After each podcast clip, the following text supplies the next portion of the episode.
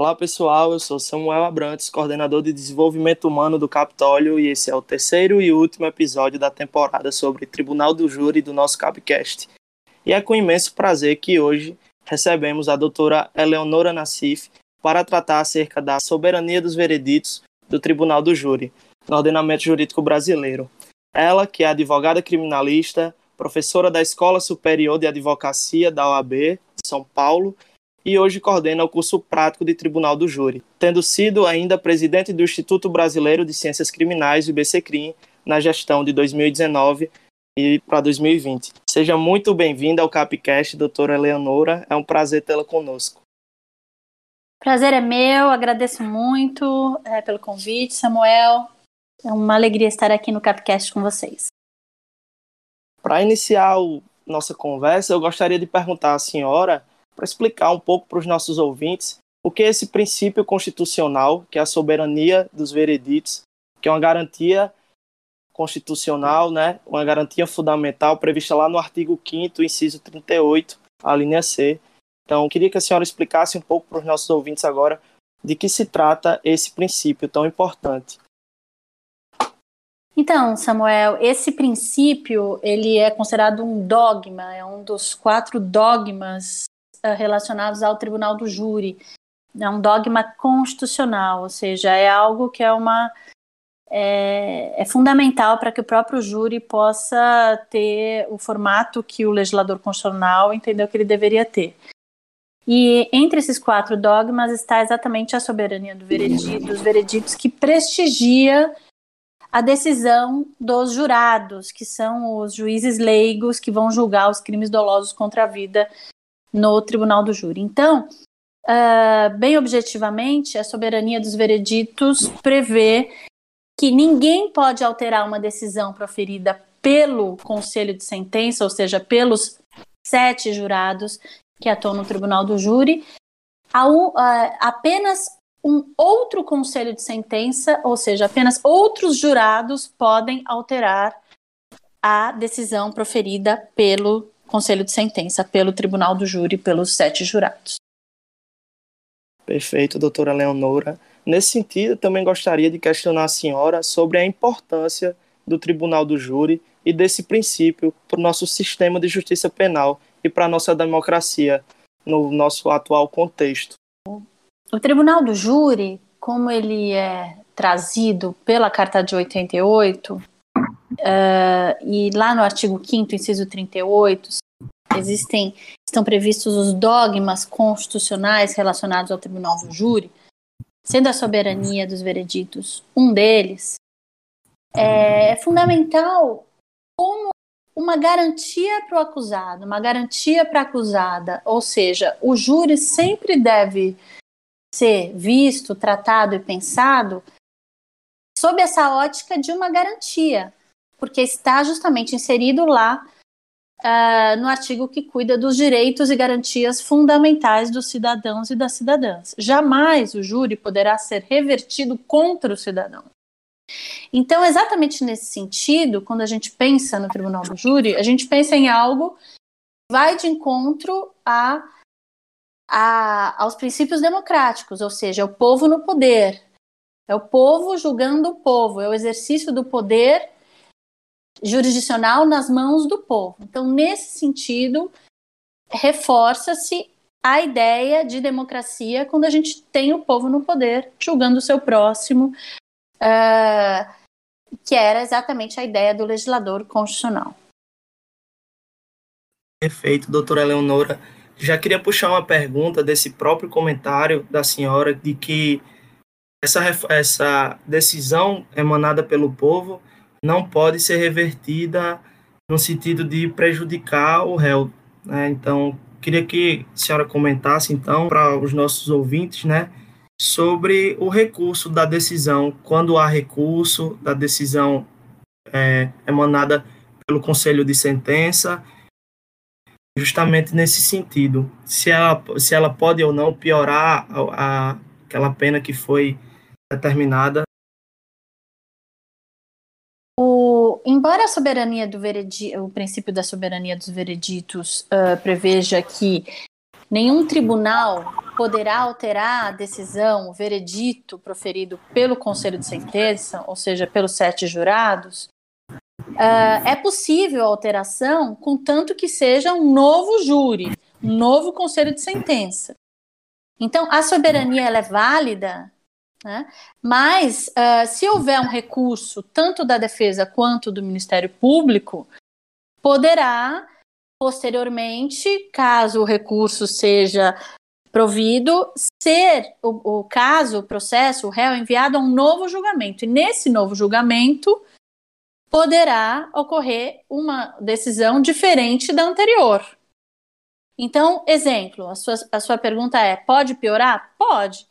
Se um réu for absolvido num primeiro julgamento, o Ministério Público recorre uh, por decisão manifestamente contrária à prova dos autos, por exemplo. O réu vai, o, o tribunal é, entende que de fato o, houve um erro e que, portanto, o réu deverá ser submetido a um novo julgamento. Nesse novo julgamento, é, que ele foi absolvido num primeiro, no segundo poderá ser condenado. Então, é, é possível que um outro conselho de sentença condene um réu um segundo julgamento que anteriormente foi é, absolvido. Porém, isso é importante destacar aqui. Se o réu foi absolvido a primeira vez, o, a acusação recorre, vai para o tribunal, o tribunal manda novo júri. Se o réu for novamente absolvido, a acusação não pode mais recorrer, é proibido. Pelo mérito, por decisão manifestamente contrária à prova dos autos. Se houver alguma nulidade, pode recorrer quantas vezes forem necessárias, mas pelo mérito apenas uma vez.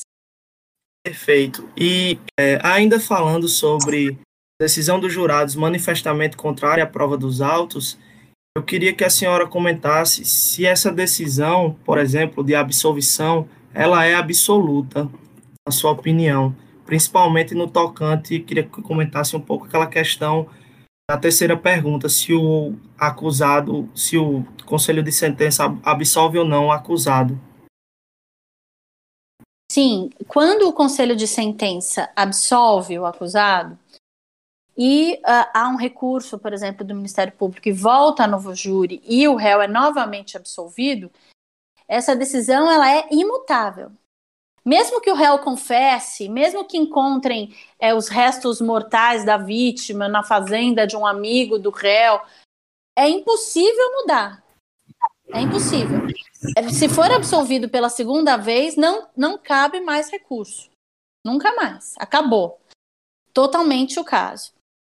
É, agora, se for o inverso, se for condenado a primeira vez e depois é condenado a segunda vez, e de repente a vítima aparece viva, que é o erro judiciário mais evidente, mais ah, forte que existe, ou seja, a pessoa é acusada de matar uma, uma vítima e é condenado. Condenado no primeiro julgamento, condenado no segundo julgamento. E a vítima, depois de anos, aparece viva, como é o caso do clássico Irmãos Naves, tem até filme, tudo, esse caso antigo, que a vítima apareceu viva. É a maior história de erro judiciário do Brasil. Pois bem, daí então caberá revisão criminal, mas não mais apelação do júri, entendeu? Ainda queria perguntar à senhora sobre sua opinião sobre a execução imediata da pena após a decisão do tribunal do júri. Se estaria sendo ofendido, é, nesse sentido, a presunção de inocência, ou se, na verdade, é sim um respeito à soberania dos vereditos. Até uma discussão recente no, no Supremo sobre essa, essa, esse tema, né? É, essa pergunta é uma pergunta muito importante, muito atual e que é fundamental que a gente possa uh, enfrentar essa problemática. É, o Supremo Tribunal Federal já entendeu de, de diversas formas a questão da presunção de inocência. Mas o último entendimento, e que tem um alcance erga omnes, digamos assim, é no sentido de que uh, é literal, de que apenas será considerado culpado a, o réu após o trânsito em julgado de sentença condenatória. Então, até então, até o trânsito em julgado, é a pessoa é juridicamente considerada inocente. Porém, a lei anticrime, que é a lei 13.964 de 2019, que ela é o desdobramento daquele pacote anticrime que foi lançado pelo então ministro da Justiça, pelo ex-juiz federal Sérgio Moro, esse pacote anticrime que se tornou a lei anticrime, é, ele foi aprovado com uma erronia é, que deixou a todos estarrecidos, ou seja, exatamente a possibilidade de execução provisória da pena, ou seja, o desrespeito à presunção de inocência quando o réu for condenado a pena igual ou maior do que 15 anos. Então, quando isso acontece, o, a nova redação do artigo 492 do Código de Processo Penal prevê a possibilidade de cumprimento antecipado da pena, o que, de acordo com a uh, interpretação do Supremo Fe eh, Tribunal Federal e o princípio da presunção de inocência, é algo absolutamente inconstitucional essa execução provisória da pena. Perfeito. Ainda sobre a soberania dos vereditos, eu gostaria também de questionar a senhora se esta é um direito do Estado contra o cidadão, ou se é um direito do próprio cidadão, ou na verdade um direito do jurado, né? Olha que pergunta interessante. Nunca tinha pensado sobre isso. Eu acho que é um direito do, do réu, da ré, né? Porque quando você Bom, isso é relativo também, né? Porque aqui eu parto do princípio que a pessoa foi absolvida. Eu, eu acho que. Eu vou reformular a minha resposta, Samuel. Eu acho que a soberania dos vereditos prestigia os jurados. Os jurados. Por quê? Porque os jurados são cidadãos do povo, são pessoas que deixam seus afazeres, deixam sua família, seu trabalho, sua vida pessoal, sua vida profissional para ir servir né, a, a, ao, ao conselho de sentença para julgar o seu próximo. Então, a soberania dos vereditos é uma investida do legislador constitucional no sentido de valorizar, prestigiar a decisão proferida pelos jurados. Que essa é a ideia, essa é a tônica do tribunal do júri. Então, quando se fala em soberania, é exatamente uh, para valorizar, para que o jurado sinta que o que ele pensa, o que ele faz, o que ele se dedicou ali, o seu tempo, a sua reflexão, ela, ela é valorizada pela sociedade, é valorizada pela justiça. Né? É, ou seja, não é qualquer pessoa que pode ir lá e mudar o que, o que o jurado se dedicou e se empenhou em decidir. Porém, existem algumas situações no tribunal do júri muito particulares, onde o jurado nem sempre é tão prestigiado assim. Como, por exemplo, quando acontece o que se chama de acordo no tribunal do júri. O que, que é o acordo? O acordo é quando tanto a acusação quanto a defesa encontram uma tese em comum, uma tese convergente. No dia do júri isso acontece. Por quê? Porque muitas vezes o, o, membro do Ministério Público que ofereceu a denúncia lá no começo não é o mesmo que vai fazer o júri. E quando chega no dia do júri, muitas vezes esse profissional do Ministério Público, esse promotor ou promotora de justiça, pode entender, por causa da independência funcional do Ministério Público, diferentemente do seu antecessor. E ali uh, as partes conversarem antes mesmo de começar o júri e uh, acordarem que, naquele caso, não é o caso de, por exemplo, um homicídio triplamente qualificado, mas sim um homicídio simples. E a partir daí, o júri tem um desdobramento muito diferente é, do que em casos onde uh, o embate aconteceria, porque não há embate. Porque tanto acusação quanto defesa estão de acordo com uma tese intermediária, muitas vezes. E aí, então, na hora da votação dos quesitos, que é quando os jurados é, decidem, é, é feito então um, o, tanto a acusação quanto a defesa pedem para que os jurados respondam da mesma forma. E muitas vezes os jurados não gostam quando tem esse tipo de acordo. Eles se sentem desprestigiados, eles sentem que eles estão ali é, apenas de enfeite, que não tem valor o que eles pensam. Por quê? Porque exatamente tanto a acusação quanto a defesa desejam a mesma coisa. Então eles não têm tanta liberdade para seguir ou uma linha ou outra, ou acusação ou defesa, uma tese ou outra. Eles acabam sendo conduzidos a fazer o que os outros esperam que eles façam. Entendeu? E é importante, né, também, doutora Leonora, no, no sentido da, dessa pergunta que eu fiz, também pensar que, de certa forma, é, aquele conselho de sentença ali representa a opinião de uma sociedade, né? Então, talvez não seja necessariamente só uma garantia que é prevista é, visando o direito do acusado, mas sim o direito de toda uma sociedade. E outra pergunta que eu gostaria de fazer seria no sentido, na verdade, pedir para a senhora comentar sobre pesquisas que, que eu fiz é, durante o, o, estudo aqui para nossa gravação, que demonstram que o acolhimento de razões de apelação com, a, de, com argumento de que a decisão foi manifestamente contrária à prova dos autos, o acolhimento é bem mais presente quando essa apelação vem por parte da acusação do que quando pela defesa. Gostaria que a senhora comentasse alguma coisa nesse sentido. Não sei se deu para entender. Isso, deu, bem, deu. Essa, esse olhar que você traz, esse dado que você traz de que as, as, os recursos ministeriais são mais providos do que os recursos defensivos no âmbito do tribunal do júri, reflete, na verdade, um, um viés, né, uma, uma, uma veia punitivista dos nossos tribunais. Né? Se você for observar o, a, o índice de habeas corpus concedidos, se você observar a, o, o superencarceramento que nós vivemos, isso é fruto de um, tribunais de justiça estaduais, alguns estados mais, outros menos, extremamente conservadores, onde a, a regra é a prisão.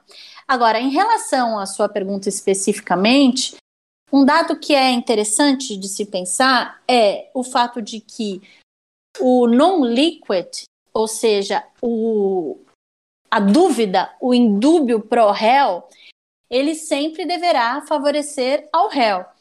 E no âmbito do tribunal do júri, no plenário, é, quando o jurado tem dúvida, ele deve absolver o réu. Então, quando chega um recurso uh, no tribunal.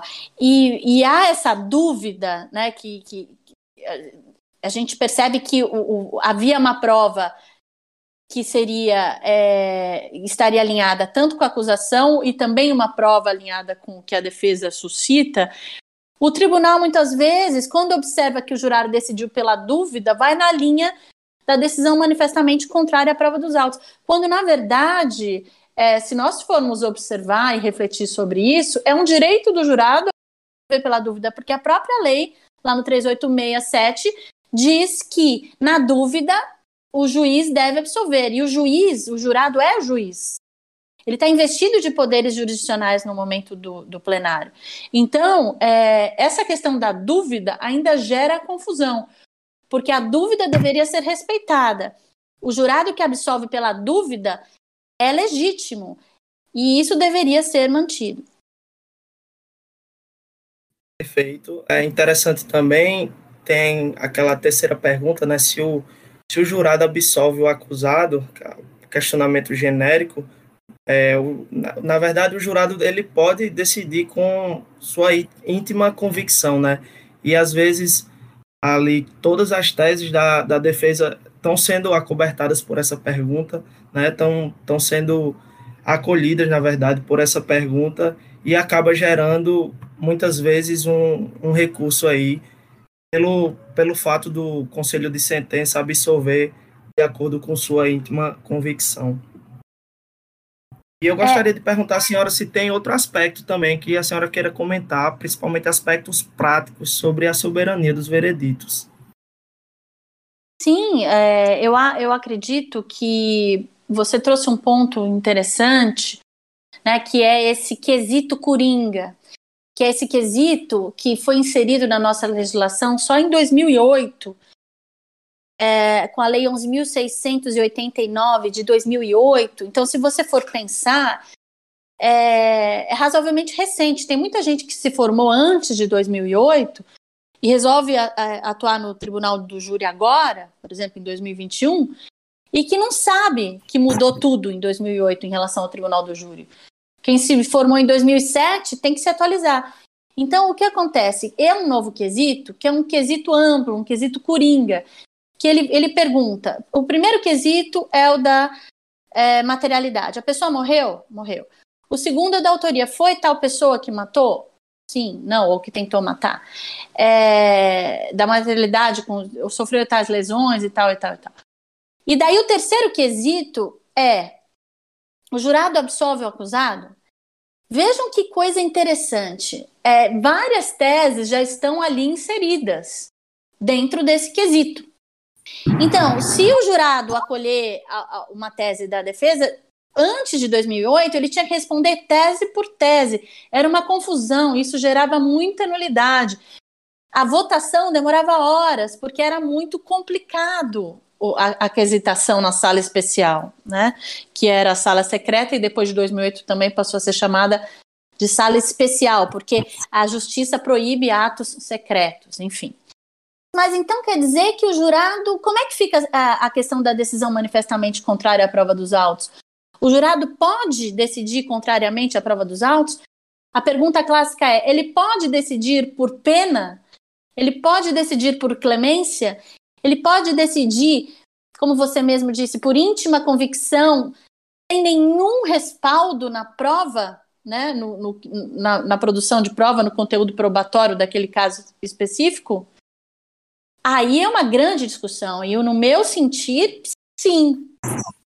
Se o jurado entender que aquele réu é culpado, que ele até confesso, e que ele está ali identificado com aquela pessoa que está sentada ali no banco dos réus, que muitas vezes está há oito anos presa, aguardando julgamento, em sofrimento profundo, que a vida daquela pessoa já acabou, que no fundo aquela dívida já está paga, aquela pena já foi cumprida, porque a prisão provisória durou mais do que deveria. Se o jurado é, tiver ali uma, um sentimento de uh, empatia ou compaixão, ou seja lá o que for, ele pode, porque julga por íntima convicção, sem ter que fundamentar, como os juízes togados são obrigados a, fun a fundamentar, sob pena de ser, proferir sentença nula, né, se não tiver uma fundamentação jurídica, o jurado não. Quando ele responde ao quesito, o jurado absolve o acusado, que ele apenas responde com sim ou não em cédulas que serão inseridas de forma secreta, ou seja, ninguém vai saber o que o jurado vai julgar, ninguém, é impossível descobrir o que o jurado vai decidir, é impossível, totalmente impossível. Por quê? Porque é, se chegar no, no 4 a 3 para a votação, se fosse unânime, se fosse 7 a 0, a gente sabia o que o jurado tinha decidido. Porque sete pessoas absolveram, ou sete pessoas condenaram. Agora não, vai por maioria. Então você não sabe se foi unânime ou não. E a partir daí, ele tem essa liberdade. Né? É, como diz o Dr. Nassif, com quem eu trabalho, Mauro Otávio Nassif, ele tem uma frase importante que ele diz: é, o jurado não julga por ciência, mas sim por consciência. É a consciência dele, é o que tem de mais íntimo dentro de nós, seres humanos, é a nossa conversa com a nossa própria consciência. E nessa conversa, nós não temos interlocutor, interlocutores, não temos é, espectadores, a gente não tem. É só a gente com a nossa própria consciência. E se lá nessa conversa, com um extremamente profundo e íntimo, ele entender que quer absolver por clemência, ele absolve. E nunca ninguém vai ficar sabendo, entendeu? Muito bom esse, esse comentário. Até porque às vezes a gente acha que por estar tá respondendo ali, né, por, por um crime doloso contra a vida, é, em nenhuma hipótese aquele acusado possa ser absolvido, mas muitas vezes o, o, o conselho de sentença vai lá e absolve por clemência, e mesmo assim é, não está sendo contrário às provas que foram produzidas é, durante o processo. Então, é, ainda queria estender essa, essa pergunta no sentido da senhora se, se há ainda algum comentário acerca desses aspectos práticos, principalmente no tocante à soberania dos vereditos. Se há algo que a senhora ainda queria comentar. Eu, eu gostaria de comentar é, um ponto que também é um ponto sensível, mas que é importante que seja aqui dito, é, principalmente para quem está aí na graduação e, e, que se interessa pelo tribunal do júri, tem duas coisas que eu gostaria de observar. Né? A primeira delas é que, para quem gosta de júri, tem que assistir júri. É, o maior, eu comecei a assistir júri antes de entrar na faculdade, porque eu sou filha de advogado, então, que, que sempre atuou no tribunal júri. Eu ia desde muito cedo assistir. E durante a graduação eu ia, levava os meus colegas de classe, e isso é a maior escola para o tribunal do júri, não está na doutrina, não está nos livros. Está na vivência, está na observação, no estilo é, de cada advogado, de cada promotor. É, o tribunal do júri é um acontecimento, ele só acontece uma vez. Ele não, os jurados, se no segundo julgamento tiver um jurado repetido, o julgamento está nulo, é proibido. Então é algo muito vivo. E por se tratar de algo muito vivo e pulsante, a gente só aprende sobre o tribunal do júri assistindo ao tribunal do júri ou vivenciando o, a própria, o próprio tribunal do júri, né, como estagiário, como um profissional ali presente. Então, o primeiro aspecto, para entender isso tudo na prática, para tirar dessa abstração, tem que ir e assistir, né, assistir aos júris. E um segundo ponto é que a soberania dos vereditos, mais especificamente para concluir, ela existe durante o processo. Então, o processo começa, daí tem o, o, o, plenário, daí tem o julgamento, daí tem o recurso, daí tem o julgamento no tribunal, a sustentação oral, a Câmara, os desembargadores vão julgar e volta o caso, e daí é julgado de novo, tal, transitou em julgado. Acabou o processo. Acabou o processo, acabou a soberania dos vereditos. Por que, que eu estou dizendo isso? Por causa daquele exemplo que eu trouxe agora há pouco. A vítima apareceu viva. Vai continuar a soberania dos vereditos?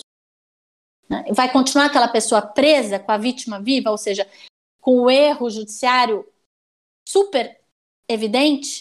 Claro que não. É uma questão de lógica.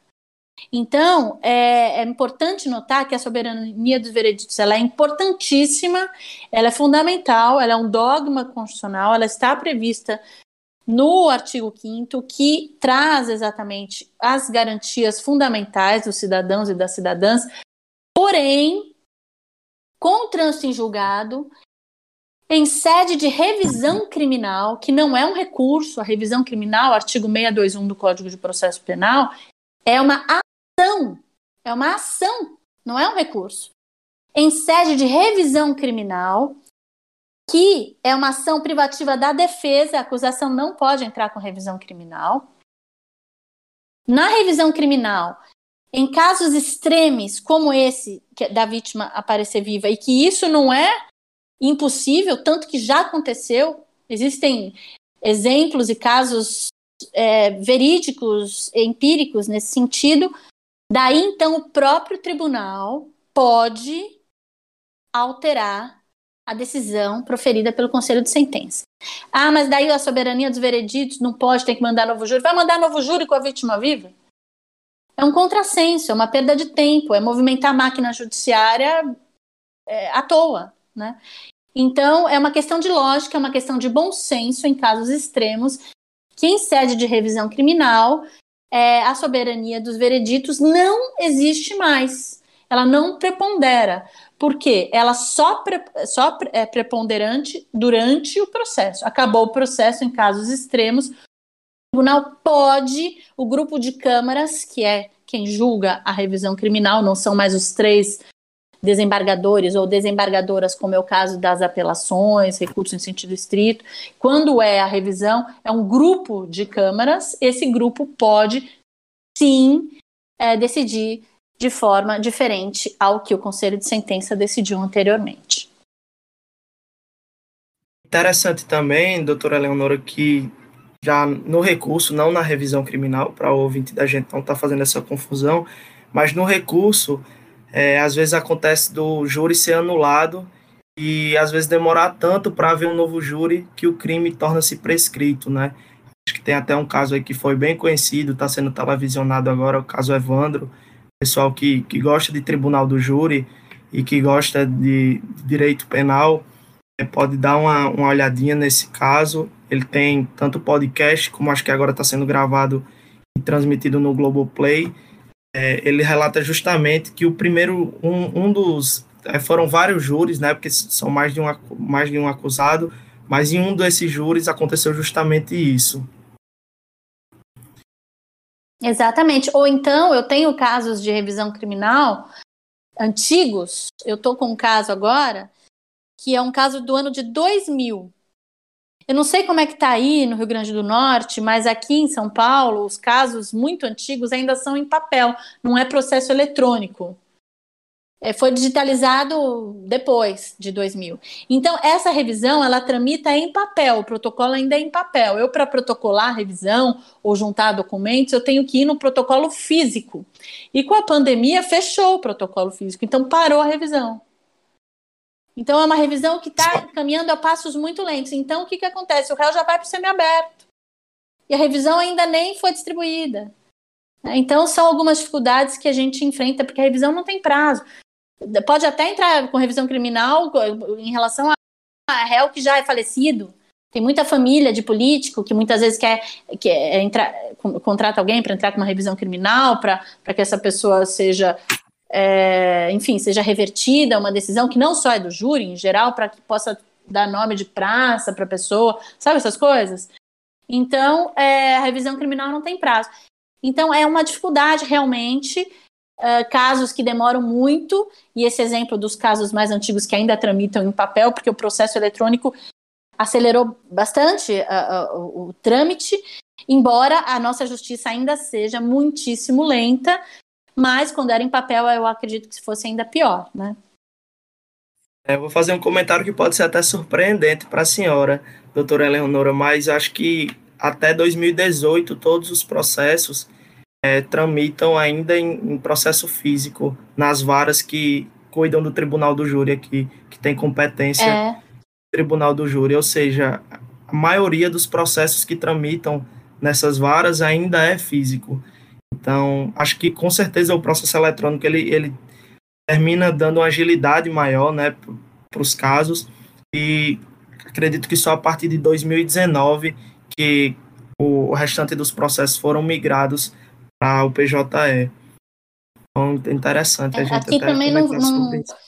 O cível, Samuel, o cível é, foi antes. O criminal, né, veio depois, a questão da digitalização. E não foi muito antes disso, não, também. É algo que caminha a passos lentos. Isso é interessante também pensar que tem toda aquela logística de ah, o Ministério Público faz carga, a defesa faz carga, e toda a, a burocracia que envolve né, esse trâmite, como ela atrasa, e às vezes é o familiar que está aguardando e o próprio acusado, quando este preso preventivamente, é. né, aguardando mais tempo ainda por um julgamento e, e por um, uma decisão. Perfeito. Então, eu gostaria de finalizar agradecendo a senhora por aceitar o nosso convite, por sua disponibilidade e generosidade em compartilhar um pouco do seu conhecimento e tendo abrilhantado aqui esse episódio que coloca fim a mais uma temporada do Capcast. Sem dúvidas, a nossa conversa foi extremamente proveitosa eu espero que esse, possa, esse podcast possa inspirar aqueles que gostam da temática do Tribunal do Júri. Aproveito ainda para deixar aqui as nossas redes sociais, Instagram, arroba CapitólioFRN, e o nosso site, capitólio.org, para quem quiser mais informações ou tiver qualquer dúvida. A alegria foi minha, Samuel. Agradeço muito pelo convite.